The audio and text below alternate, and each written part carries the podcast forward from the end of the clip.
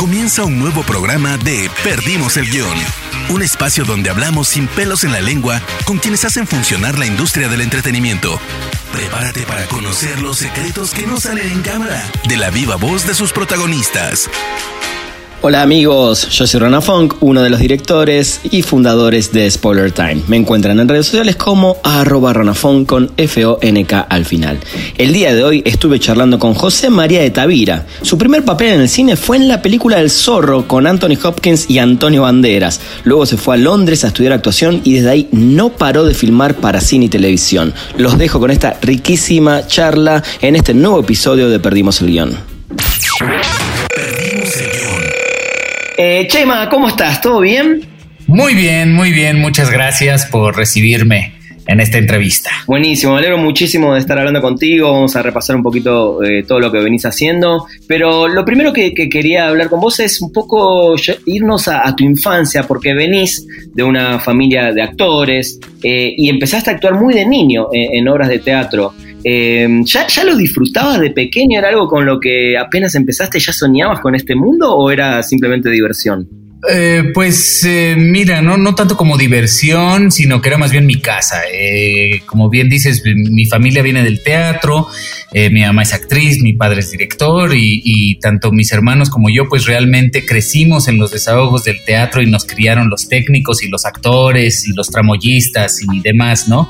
Entonces, desde chico pues sabía que era como mi casa y de alguna manera como mi destino, pero verdaderamente es que al mismo tiempo pues era un mundo increíblemente divertido y mágico.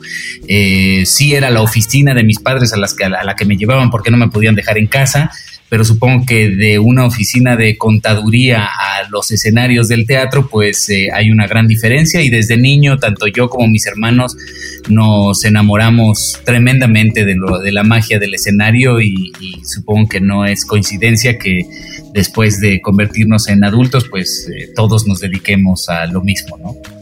Totalmente. Y qué lindo eso, qué, qué lindo suena es eh, que era como tu oficina, ¿no? Esa oficina divertida y mágica, me imagino, ¿no? Pues sí, imagínate, porque nos dejaban a nosotros niños ahí deambular por el teatro y entonces aprovechábamos y nos poníamos los vestuarios que habían en las bodegas, jugábamos con la utilería, a veces nos colábamos al escenario para hacer alguna que otra travesura, nos subíamos a, la tramoya del teatro, etcétera, conociendo los recovecos, todos los pasillos y luego ver a, nuestros padres a la mitad de la función con la magia de lo que implica una función de teatro, pues siempre fue verdaderamente maravilloso. Totalmente. Y, creo que el, primer pro que tenés para eso también es como los padres ya saben, ya entienden eh, y, aceptan de alguna manera cuando un niño o un joven o un adolescente quiere seguir una carrera, que creo que es más difícil que cuando no venís del mundo del arte, no, no, pero ¿de qué vas a vivir? Entonces, de alguna manera ese camino se abrió, pero, pero no todos los niños que empiezan o que son de familia de artistas se dedican a esto. ¿Cómo, fuiste vos encontrando más esa vocación, no? Pues no lo sé, no, no, no, no te sabría decir. Eh, hay muchos casos de, de, de niños o bueno, de los que fuimos niños en esa generación, eh, hijos de actores y de directores, somos muchos los que terminamos, nos, terminamos dedicando a esto. Por supuesto que, que, iba a ser más fácil para mí ser actor o escritor o algo que, que, ingeniero o dentista, pero yo estoy seguro que si yo hubiera llegado a mi casa a los 18 años hubiera dicho, es que ya me di cuenta que yo en realidad quiero ser ingeniero químico, es muy probable que mis padres me hubieran dicho, bueno, sí está bien, pero primero estudia música o pintura o filosofía y luego ya haces lo que quieras, ¿no? Este, de alguna manera sí creo que tanto mis hermanos y, yo, digamos, caímos como en, en la tradición familiar y estamos muy contentos de ser parte de ello. Definitivamente, me gusta, es, es como, como se da vuelta, ¿no? Porque eh, por lo general, no, ¿de qué vas a vivir? Y acá es, bueno, ok, podés tener eso para vivir, pero ojalá que también te dediques al arte de alguna manera. sí, algo que alimente tu espíritu también. Exacto, y me encanta, me encanta eso. Eh, Chema, bueno, vamos un poquito más, eh, más adelante, que, fue en tu debut en el cine y que debutaste en la película El Zorro, ¿no? Sí, sí. debutaste al lado de tres monstruos de Hollywood, ¿no? Uno, bueno, uno más que otro, en el sentido también de la antigüedad, que es Anthony Hopkins, Antonio Banderas, Catherine Zeta-Jones. Eh, ¿Qué recordás puntualmente de esa experiencia? ¿Y hubo algo de, esta primera experiencia tan importante que te marcó para siempre como actor? Em, pues sí, la verdad es que fue, fue, fue muy casual el hecho de que yo llegara a ese proyecto, no, no fue algo planeado ni mucho menos, fue algo verdaderamente casual. Eh, y fue muy impresionante porque pues la verdad es que esas producciones de Hollywood son de un tamaño bastante inconmensurable y más en esa época ya realmente películas de ese tamaño casi no se hacen hoy en día y me tocó pues participar en una de estas filmaciones tan enormes, ¿no? Y la verdad es que desde niño, a ver, eh, pues cuando era niño, al mismo tiempo venía de una familia de teatro, entonces sabía perfectamente quién era eh, Anthony Hopkins, ¿no? Y, y, me tocó actuar con él, pero más que actuar con él, me tocó convivir diario con él. Y algo que sí puedo decir es que el hombre posee una humildad eh, tan espeluznante, tan desbordante. Es un, es un tipo tan serio, pero al mismo tiempo tan compañero, tan, es un lord, como, como lo es, me parece, en, la vida real, ¿no? Creo que, creo que sí es un lord, pero bueno, es, es un lord en todo el sentido de la palabra. Y sí me dejó un referente para toda mi carrera y quizás para toda mi vida, porque eh, ver al que es considerado el mejor actor del mundo en ese momento quizás del cine, comportarse con tal humildad, siendo tan compañero de los técnicos, de los utileros, de los vestuaristas, me dijo, pues yo algo así quiero ser cuando sea grande. Eh, seguramente no seré tan buen actor, pero, pero quizás pueda ser eh, una persona similar a la hora de trabajar y, la verdad es que esa humildad viniendo del genio máximo, pues sí, sí es algo que me marcó de por. Qué interesante, ¿no? Porque sí, te, fuiste directamente al lado humano, porque uno puede decir, sí, su actuación, sus métodos, su manera de trabajar con sus compañeros, pero te fuiste directo al humano y creo que a la larga eh, en la vida lo que más le marca a uno son ese tipo de cosas, ¿no? Eh, estoy muy de acuerdo con lo que dices. Sí, por supuesto, me fui al lado humano. Eh, ¿Cómo es que una persona tan talentosa, tan exitosa pueda ser tan buena persona, ¿no? Eh, y sobre todo uno más, eh, que, mientras sea un actor que sale en, el póster de las películas y que es muy famoso y que todo el mundo lo reconoce, él se considera a sí mismo simple y sencillamente una persona más dentro de un equipo de filmación, ¿no? Y, y bueno, eso, eso me quedó muy claro desde niño. Totalmente, está, está buenísimo porque creo que, digo, para el espectador obviamente uno se queda con lo que ve en la pantalla, pero a nivel humano creo que eh, seguramente Anthony Hopkins eh, también debe tener esas, esas historias con, con, los demás, ¿no? Y, cuando uno le pregunta o le cuentan del otro, creo que es mucho más lindo la, la parte humana como, como uno te recuerda, ¿no? Estoy, yo, yo estoy de acuerdo contigo, sí, por supuesto. De ahí, bueno, Chema llega, llega el debut en una película mexicana, ¿no? Y es Amarte Duele. Eh, ¿Cómo fue por primera vez hacer algo para tu gente y con tu gente? Pues muy chistoso porque la verdad es que a la hora de hacer la película yo ya tenía planeado irme a estudiar al extranjero y realmente hice la película, eh, me gané un pequeñito dinero y me fui del otro lado del mundo a estudiar, salió la película en México, yo no me enteré de nada, eh, así que pues eh, fue, fue como muy casual, realmente yo esa película la recuerdo más que como un debut o algo así, la recuerdo como una oportunidad de ganarme un pequeño dinero para poderme ir a estudiar al extranjero. ¿Y por qué decidiste? Digo, entiendo que eh, uno se quiere volver cada vez más profesional, de hecho creo que uno nunca termina de, estudiar y aprender, pero decidiste eso en un momento donde ya empezabas a tener papeles, ya, ya, te, ya te hacías un, nombre, digamos, en, la escena, pero así todo decidiste, necesitabas eh, realmente darte cuenta que querías progresar como actor? ¿Qué, por qué decidiste irte a estudiar en ese momento? Bueno, definitivamente tenía que estudiar, eso sí, este, mis dos padres son maestros de toda la vida y, y, bueno, obviamente yo, yo entiendo que yo tenía que estudiar mi oficio, yo no podía simple y sencillamente decidir que ya era actor así nada más porque estaba trabajando. Eh, venimos de una familia seria. bueno, eh, como mis padres, como ya te dije, son, son maestros en México de actuación, eh, pues bueno, yo prácticamente y con una vida en el teatro en México, pues prácticamente que conocía a todos los maestros y todos los maestros me conocían a mí. Entonces yo tenía la necesidad de irme al extranjero para para corroborar que la relación con, el teatro fuera personal entre el teatro y yo y que no tuviera nada que ver con, mi familia ni mis padres y me quería ir a un lugar donde yo no conociera a nadie y nadie me conociera a mí, que mi nombre no significara nada y que el nombre de los demás no significara nada para mí y entonces por eso me fui a Inglaterra y fui muy feliz en mis años de universidad allá. Ajá, totalmente. Chema, en ese momento, a ver si, si podemos eh, volar eh, mágicamente en ese momento, ¿qué, sentías que era o que, o que iba a ser lo mejor de ser actor y qué sentías que era lo peor de ser actor en ese momento de tu vida? Eh, yo creo que en ese momento de mi vida lo mejor que veía yo de ser actor era la capacidad de viajar y hacer proyectos distintos cada vez, ¿no? Y lo peor que me podía yo imaginar de ser actor era estar en encerrado en un foro de televisión eh, seis meses para salir y encontrarme con el tráfico de las calles de la Ciudad de México y, eso. Eh, también tenía yo una visión muy fatalista de lo que significaba hacer televisión en México y poco a poco fui cambiando mi opinión.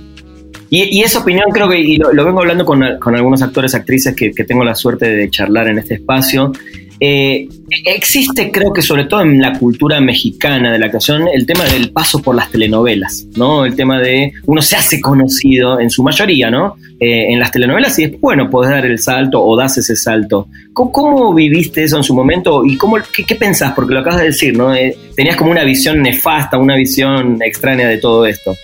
Pues eh, en, efecto lo que dices es cierto, hay muchos que pasan por ahí para hacerse de un nombre, ¿no? Y yo no quería hacer eso, yo consideraba que la televisión era eh, una pérdida de tiempo en cuanto a mi capacidad eh, actoral y demás, y que y, entonces me negué mucho tiempo, sobre todo en mi juventud, en hacer televisión. Y la primera vez que hice televisión tenía yo cerca de 29 años.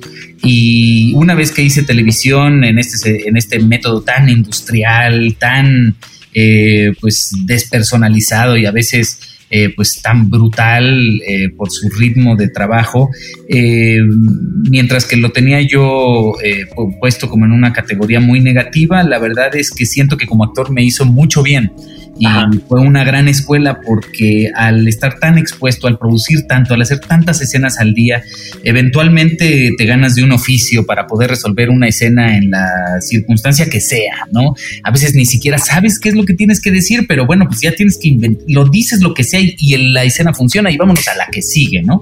Claro. Eh, eso te deja una técnica para poder resolver cosas en cualquier momento. Sin embargo, al mismo tiempo te, puede ser un vicio horrible porque entonces te, puedes eh, de alguna manera... Eh, eh, puedes estar satisfecho con muy poquito trabajo, con un trabajo de muy poquita profundidad y sin embargo lo que sí gané fue seguridad frente a las cámaras, seguridad para poder resolver escenas, este, y, eso, como minutos en la cancha, ¿no? Lo que la televisión te da son minutos en la cancha y eso, eso siempre es bueno, aunque juegues, le pasa a los futbolistas que luego están en la banca en equipos de primera división y deciden irse a un equipo de segunda o tercera división con el, con el, con el objetivo de jugar y jugar y jugar y jugar y jugar. Y el músculo de jugar te lo da la televisión.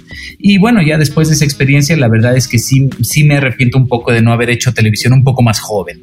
Pero bueno, así fue como fue y la verdad tampoco, tampoco me quejo. Tal cual, me, me encanta esa comparación que siente con el fútbol, ¿eh? totalmente cierta, ¿no? Esa cosa de los jugadores que quedan en la banca y dicen, no, yo quiero jugar inclusive para, para jugar, para que la gente me vea y para llegar al seleccionado, básicamente. Perdimos el guion. Cuando volviste entonces de Londres, bueno, eh, no paraste de filmar, Chema, volviste de, Londres, hiciste cine, hiciste televisión, justamente como lo que estás diciendo. Creo que hoy en día además el tema de la televisión está más fuerte que nunca. Para mí esta, es la gran época dorada, que en un ratito vamos a hablar de eso, el candidato. Pero contame, de los proyectos de cine como El Atentado, bueno, El Baile de San Juan, Perdida, que, la estrenaron eh, el año pasado, tuve la suerte de verla en Morelia, la verdad que me gustó mucho. Ah. De estos proyectos, ¿cuáles son o, qué fue lo que más disfrutaste de estas películas que hiciste en esta época? ¿Y con quién de todos estos actores y directores eh, que trabajaste te gustaría repetir en el futuro? Uy, qué, difícil pregunta, pero mira, algo el, el, cine es, maravilloso en el sentido de que se hacen unos compañerismos y unas familias, unas cofradías muy bonitas mientras dura la filmación. Además, el cine te lleva a lugares que tú nunca pensaste ir, ¿no? Entonces, pues recuerdo mucho de varias películas, eh, eh, pues estar en, locaciones verdaderamente, eh, pues únicas, a las que no vuelves nunca, ¿no? son tantas las experiencias que es difícil eh, señalar eh, unas por ser más especiales que otras, pero hubo una película que hice en la playa que se llamó Amar a Morir, fue una experiencia muy difícil y muy bonita de alguna manera. Eh, el baile de San Juan fue una película a la que me dediqué muchos meses de investigación académica tremenda para poder hacer un buen retrato de México en su época colonial. Eh, luego, tanto en Perdida como en Arráncame la Vida, tuve la oportunidad de estudiar dirección de orquesta para poder representar a un director de orquesta y como me gusta mucho la música, pues esas épocas de estudio musical siempre van a ser eh, de mis épocas favoritas en la vida, ¿no? Así que bueno, son muchísimas las experiencias como para tratar de, señalarlas. Y, si quisiera volver a trabajar con alguien, híjole, no sé, son tantos, son tantos los grandes actores con los que me ha tocado trabajar, eh, son tantas las grandes amistades, ¿no? Eh, me, quedaría muy corto si señalara a una sola persona, a un solo actor o actriz con la que me gustaría volver a trabajar. Está muy bien, y ahora te la, te la pongo de otra manera. ¿Con qué actores eh, y directores mexicanos que todavía no trabajaste te gustaría? Uy, este, me encantaría trabajar pues con, Daniel Jiménez Cacho, por ejemplo, en algún momento, sería genial. Eh, volver a trabajar con una actriz que se llama Laura Almela también sería genial para mí en algún momento. Eh, y de directores, pues hay muchísimos, ¿no? Este, no sé, a mí me encanta el trabajo de Amate Escalante, normalmente es, me parece un genio. Eh, pero volver a trabajar con Jorge Michel Grau también sería increíble. No sé, en, México la verdad es que tenemos la fortuna de tener muchísimos buenos directores. Trabajar bajo la batuta de Natalia Beristain sería genial también. En algún momento, este, o dirigido otra vez por mi hermano mayor Julián, eh, sería genial también. Muy bien, me encanta. Ahora en un ratito nos metemos también en el mundo de las series, pero nombraste hace un ratito nomás el tema de la música. Eh, ¿Tocás de oído? ¿Te interesa? ¿Te meterías en el mundo de la música o no? Definitivamente es algo de, hobby, de ah, Bueno, es hobby, pero hobby serio. Me lo tomo muy en serio, sí. Este, digo, tengo una muy, muy corta formación musical sin embargo, tengo muchos, muchos años de tocar el piano con, mucha dedicación. Este, no, no toco muy bien, pero, me encanta la música clásica y soy un bajiano este, eh, apasionado. Y entonces, pues, este, la verdad es que cuando tuve la oportunidad de, interpretar a un director de orquesta, me lo tomé lo más serio posible, al grado de que llegué a dirigir la orquesta verdaderamente, ¿no? Así que, bueno, este de, que tengo cierta, cierta formación musical la tengo, pero no deja de ser un hobby muy apasionado. Y es algo que eh, va, metido también con otra pregunta que te quería hacer. Digo, algunos actores me dicen, yo soy actor, quiero ser actor, no me interesa la producción, la dirección. Eh, pero en este caso, ¿son eh, los rubros técnicos, son, es algo que te interese dentro del cine? Y, por ejemplo, participar, no sé, del soundtrack de una película o, o participar con opiniones musicales para una película, ¿es algo que te interesaría hacer? Eh, sí, cómo no, cómo no, por supuesto que sí, no me, no me siento con la capacidad como para hacer, para, para estar involucrado con un score o así. Lo, lo, a veces me, me, involucro, mi hermano Pedro, que es actor, pero también es eh, compositor para cine y teatro, y a veces cooperamos juntos, yo le puedo soltar una que otra idea, pero la verdad tampoco tengo el oficio de poder componer música eh, para, para, una película, para una serie de televisión. Más bien mi formación es académica y entonces en el lado técnico eh, me parece que he hecho a veces, este, bueno, he dirigido teatro, cortometrajes, este, también he escrito un par de obras con mi padre y como dramaturgista me parece que sería como mi, eh, dada mi formación académica, pues creo que es como lo, lo que mejor podría hacer en el, en el lado técnico. ¿Y en el cine en algún momento? ¿Sí te ves? Sí, me encantaría dirigir algo en algún momento, como no. Muy bien, buenísimo. Bueno, televisión, El Vato, Rosario Tijeras, ahora vamos a ver Candidato, La Clínica, hiciste muchas series, eh, que es una palabra que hace un, par de años se puso muy fuerte, series de televisión, series de streaming. Eh, contame un poco cuáles son las grandes diferencias en los rodajes de estas series que estuviste, eh, comparando, bueno, obviamente con, tu eh, trayectoria en el cine. Eh, ¿Y qué es lo que más se sufre? Porque creo que un poquito también lo dijiste antes, ¿no? El tema de la velocidad, el tema del cambio de episodio a episodio, quizás te cambian el guion y no era lo que esperabas, o hay decisiones de último momento. ¿Cómo es el mundo de las series? Híjole, pues mira, eh, en Latinoamérica el mundo de las series es muy complejo porque tenemos eh, el antecedente de las telenovelas, el cual todavía no nos podemos como quitar de encima, ¿no? Entonces he hecho series que están muy eh, ligadas al, mundo de las telenovelas, que, bueno, es este fenómeno que, a veces le llaman las serielas o serie novelas, ¿no? Que se, como, o las teleseries, ¿no? Eh, entonces tenemos el rubro de las telenovelas, luego está el rubro de las teleseries y luego el rubro de las series, ¿no? Eh, digamos que lo que hace una serie distinta de una telenovela es el lenguaje cinematográfico y el uso de las cámaras cinematográficas y de toda la técnica del cine, ¿no? Eh, una serie como una serie famosa de HBO, digamos, es como, se filma como una película prácticamente, quizás a un ritmo más rápido, pero no deja de estar narrada con lenguaje cinematográfico. Ya la telenovela pues está hecha con lenguaje de telenovela y con cámaras de telenovela, ¿no? Eh, entonces el rubro de las teleseries ha estado en medio y es como un rubro que fue muy popular en los últimos 5 o 8 años y que hoy en día me parece que ya está desapareciendo para que ya eh, la producción se cierne, se cierre ya más bien entre las series, series de lenguaje cinematográfico y de 10 episodios solamente, o que sigan existiendo las telenovelas de 120 capítulos hechas a un ritmo eh, eh, inexorable, ¿no? Eh, y esa sería la diferencia, porque una serie serie va a estar mucho más cuidada y se, va a tener mucho más presupuesto por escena y se va a tomar mucho más tiempo para realizar una sola escena que en la televisión, que terminará siguiendo, que en la televisión, que en la telenovela, que seguirá teniendo un ritmo incansable de hacer 40 a 60 escenas diarias, ¿no? Claro, porque además estamos hablando de telenovelas de quizás 40 episodios, cuando hoy las series es muy difícil que pasen de los 10 y ya hasta 12 ya suena mucho. Sí, sí, no, las, las telenovelas son de 120. Tal cual, claro. Yo, me refería a una temporada quizás nada más, ¿no? Sí, no, incluso una temporada de una teleserie o de una telenovela son de 120 capítulos. Es impresionante. Es, impresionante. Entonces sí, uno trabaja a un ritmo tan rápido que no te permite hacerlo lo mejor posible. Pero bueno, así es la naturaleza. Totalmente, y así es el que consume, busca eso, ¿no? Básicamente. Contame del candidato, Chema. Estás en una plataforma eh, como Amazon Prime Video que no para, no para de crecer. Este es un gran año para, para Prime eh, de producir contenidos en Latinoamérica. Que esos contenidos además automáticamente te ponen en cientos de países al momento, cosa que hace cinco años atrás, inclusive nadie pensaba en algo así.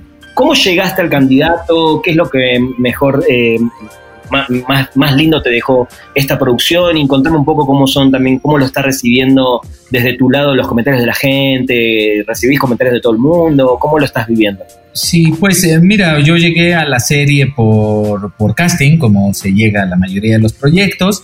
Eh, y bueno, filmarlo la verdad fue una muy grata experiencia porque la producción fue muy ambiciosa y fue increíblemente profesional y al mismo tiempo fue muy interesante porque la, la serie es un tanto un híbrido entre, entre México y Estados Unidos, porque el creador de la serie es Peter Blake, que tiene una carrera importante en Estados Unidos como escritor de, de, series de televisión de intriga, de crimen, a veces unas de humor, etcétera, pero con mucha, mucha carrera en la televisión de Estados Unidos. Y entonces escribe esta serie y viene a realizarla en México con talento mexicano. Y entonces esto hace que la serie esté situada en un México eh, que es muy verosímil, pero al mismo tiempo tiene toda una estructura narrativa eh, de la televisión estadounidense. Y como bien dices, eh, Amazon eh, suelta estos, estos, estas series en más de 200, 200 países, me parece. Pues el hecho de que tenga esta estructura narrativa estadounidense le permite viajar un poquito mejor, me parece, a que si fuera exclusivamente mexicano. Y pues nada, ahora estoy en la expectativa de ver cuál es la reacción de la serie en, en otros países. Tengo unos amigos en Inglaterra que ya la vieron y les pareció increíble. Este, por ahí vi unos, unos comentarios de Polonia que les llamaba mucho la atención, otro un nigeriano que escribía maravillas de la serie, etcétera. Ese es verdaderamente un, momento extraño. Eh, porque no era así hace 10 años. Sin embargo, lo que sí te voy a decir es que en el mundo de las telenovelas latinoamericanas eso ya existía eran las telenovelas mexicanas, incluso las venezolanas, brasileñas, colombianas, uy, a veces se veían en Turkmenistán, en Chipre, en Finlandia, en Papua Nueva Guinea, en lugares que nunca te hubieras imaginado. Sí, estoy, estoy de acuerdo y conozco casos, sobre todo de Argentina, de estos productos como juveniles que funcionan, no sé, en Rusia, ¿no? Así eh, es. Pero la gran diferencia justamente es el momento, el estar en el momento a la vez, las redes sociales, todo eso de alguna manera vos también creo que lo, lo, lo aprovechás o no le das importancia. ¿A las redes sociales? Sí, en general a los comentarios, a entender qué está viendo la gente, lo que, lo que dicen. Pues mira, es, es difícil realmente que uno obtenga verdad de las redes sociales, ¿no? Ya, ya, lo sabemos, este, la cantidad de bots la cantidad de comentarios eh, de odio que hay, etcétera, hace que, bueno, las redes sociales no son un sitio donde uno va a buscar verdad, ¿no? Eh, pero bueno, uno se puede llevar ciertas indicaciones eh, y luego, pues sí, puedes ir reconociendo un poco. Ahora, últimamente, quien, quien sabe si le va bien o no a la serie es Amazon por los clics que le dan, ¿no? Ya lo sabrá el software y ya nos enteremos qué dice el software. Claro, totalmente, totalmente, me parece muy bien. Eh, hablando de las redes sociales o, también esto de, las plataformas, ¿qué, plataformas de streaming eh, consumís, Chema? De, ya sea de, cine, de música. Pues yo tengo eh, Amazon Prime, tengo HBO y tengo Netflix y tengo Apple Music. ¿Y qué es lo que más te gusta consumir en el tema de, cine y de series? ¿De qué estilo? Pues eh, sobre todo como las de actores. A mí, a mí, no me gustan tanto las series de acción ni de guerras. Eh, me gustan las series de, actores a lo largo de varias temporadas, ¿no? Me, gustan las series de crimen eh, y las inteligentes. Me gustan las series elaboradas inteligentes. Si tuvieras que elegir una serie histórica que te hubiera gustado ser parte, no importa si ya habías nacido o no, o si es contemporánea o no. histórica, no, pues Rome, Roma de HBO. Ah, bien, muy bien. ¿Y te gusta, te gusta para ese lado? ¿Te gusta lo épico? Uy, sí, también me encanta lo épico, sí. Ah, bueno. ¿Te sumaste en estos días hablando de redes sociales a TikTok como hizo la mayoría del mundo? No, fíjate que no, que, que, que, TikTok eh, solamente lo he visto a través de otros teléfonos. Eh, no, no me he sumado al, al, al movimiento del TikTok. ¿Por, algo en especial o por no no mira este desde que empezó la pandemia yo me fui a, a refugiar al bosque y he tenido poco internet y poco contacto con, la civilización desde entonces así que pues la verdad me tiene un poco sin cuidado. Eh, y por otro lado no no no será que ya estoy viejo pero ya ya no le ya, no le entendí eh, la relevancia al TikTok Está bien, está bien. Igual lo, de viejo no, eso, eso estuvo de más. Eh, pero contame, Chema, ¿estás aprovechando, no sé, para leer, para escribir? ¿Para qué estás aprovechando también esos tiempos? Eh, para tener, para, para echarle ganas a mi huerto, para plantar árboles, criar animales, etcétera. Ensuciarme las manos de tierra. Qué cool. Está bueno. ¿Y algún día te gustaría como también documentar algo así? No, documentarlo no. Yo, yo, yo, yo es, es para mí nada más. Es tuyo para vos así es, así es. Perfecto. Chema, ¿cómo ves esta industria del entretenimiento eh, con todos estos cambios que hay, no solo de la pandemia, sino la, forma de, consumir de la gente, la velocidad en que uno quiere consumir, la cantidad de producciones y de, canales de streaming que hay? ¿Cómo la ves eh, en 10 años? Uy, no sé. Uy, no sé. No tengo ni idea. Eh, ahora con el tema de la pandemia, pues eh, casi que hacer predicciones es este lo más absurdo del mundo, ¿no? Pero sí veo una tendencia ya desde antes de la pandemia al triunfo de la televisión y a la desaparición de, del cine, del, edificio, del teatro, del lugar al cine. Creo que eh, el, streaming es el futuro en cuanto a, las, a lo que tenemos al entretenimiento por cámara, ¿no? Tanto la televisión como el cine. Creo que la gente va a dejar de ir al cine o va a ir a ver muy poquitas películas al cine y, el streaming y, los, las series de televisión o incluso las películas por, televisión, por streaming, yo ahí veo el futuro. Y, o sea, está, está muy interesante lo que decís porque vos ya lo ves de antes de la pandemia y es sumado ahora esto con el tema de de la pandemia, de la reducción de, butacas, el tema económico, o sea, definitivamente sí lo ves mal. Sí, mal, mal, lo veo muy mal, pero ya desde antes, eh, ya, ya, viene tiempo en, las, plataformas como, como Netflix y, Amazon ya venían asesinando al cine desde hace unos 5 o 10 años atrás. Interesante, sí, sí, está muy bien. Eh, me gusta que lo estás diciendo y no muchos lo reconocen o lo quieren decir pero creo que sí, hay un cambio fuertísimo en todo esto. Chema, contame, te voy a hacer unas preguntas ahora que las podés responder desde tu lado personal o profesional, como mejor te caigan. Eh, y la primera es, ¿cuál consideras hasta el momento tu más grande logro?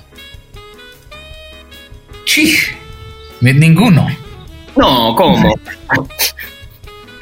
No, ninguno, no sé, eh, eh, no sé, mi más grande logro, eh, pues mi, más grande logro es, ser querido por mis compañeros de trabajo.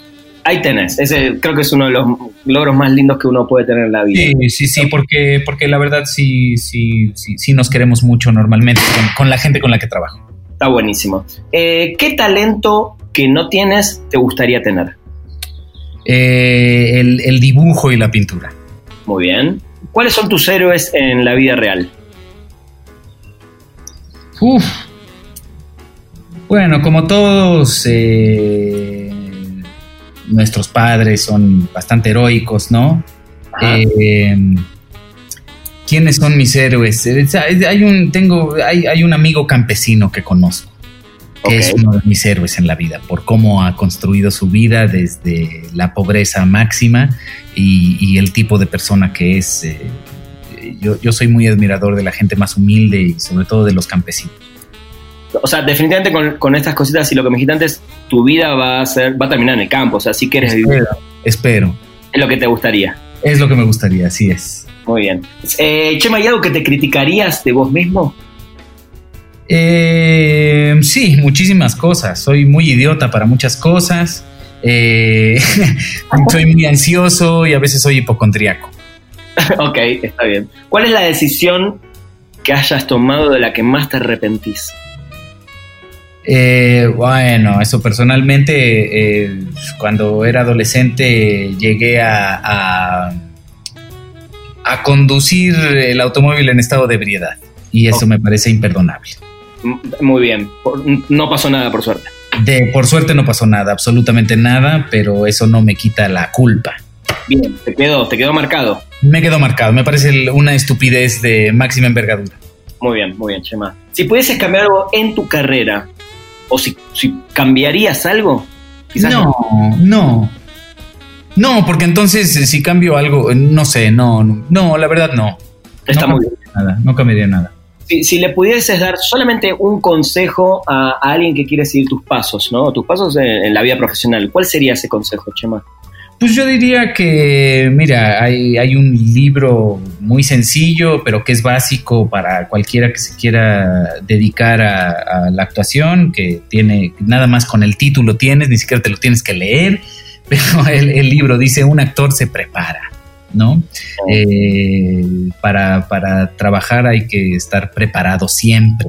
Eh, esa sería una parte como del consejo y la otra es que a uno en la vida le llegan pocas oportunidades, ¿no? Eh, pero en cuanto te llega una oportunidad hay que tomarla por el cuello y hay que hacerla tuya, ¿no? Entonces eso, no, no desperdiciar las pocas oportunidades que tienes en la vida. Totalmente. Chema, te voy a hacer eh, la última pregunta que le hago a todos y sé que es la más difícil, que tiene que ver con cine, con series, y te voy a agregar algo más. Eh, me gustaría que le digas a la gente que le dos películas eh, no mexicanas, dos películas sí mexicanas y dos series que sí o sí tienes que ver en la vida. Pues mira, dos películas no mexicanas. Eh, mi, película favorita era es Érase una vez en América. Esa sería una película. Barry Lyndon sería otra. Muy bien, Kubrick y es Leone la otra, ¿no? Y Leone, exactamente películas mexicanas, híjole, no lo sé, pero me parece que. Eh, ¿Qué te puedo decir? Amores Perros me parece una película espléndida. Y aunque sea muy clásico, pues estamos hablando de cine mexicano. Yo digo que cualquier película de Cantinflas. Muy bien, muy bien, muy bien. ¿Y series? Eh, y series, mi serie favorita por mucho, y me parece que es lo mejor que se ha hecho nunca con una cámara, mejor que cualquier película, y todo es The Wire. Bien. Me parece una serie que nadie se puede perder nunca. Eh, y bueno, un, tanto más relajada, pero es una serie que en su momento disfruté muchísimo, que es The Killing. The Killing, sí, buenísima. Buenísima, sí. Totalmente. Pero bueno, series, híjole, son muchísimas. no, sí. Por eso sé que es una pregunta difícil, pero tampoco podemos estar recomendando. sí, no, pero sí, si te respondo rápido, esas serían. Me encanta. Chema, bueno, la verdad que fue un placer tenerte acá. Ojalá que cuando también pase todo esto podamos eh, charlar en persona, tenerte en... Eh, y no sé si algún proyecto que se pueda decir en estos días en los que vas a estar trabajando. Pues no, no, realmente no, porque bueno, se viene un estreno de una película, pero no sé si está pospuesto. Me parece que va para el Festival de Morelia, pero no estoy seguro si se va, si se, si se va a realizar o no. Es la nueva película de Mariana Chenillo. Y aparte de eso, pues estoy en, reclusión en el bosque, así que pues no, nada de trabajo por ahora. Muy bien, a seguir disfrutando de la naturaleza. Así es. Tema, te mando un abrazo enorme. Igualmente, y te agradezco mucho por este espacio. Gente, esto fue un nuevo episodio de Perdimos el Guión. Nos escuchamos la próxima semana. Que te vaya muy bien. Llegamos al final de Perdimos el Guión. Gracias por acompañarnos y no te pierdas un nuevo programa cada martes, donde hablaremos sin pelos en la lengua con quienes hacen funcionar la industria del entretenimiento. Perdimos el Guión.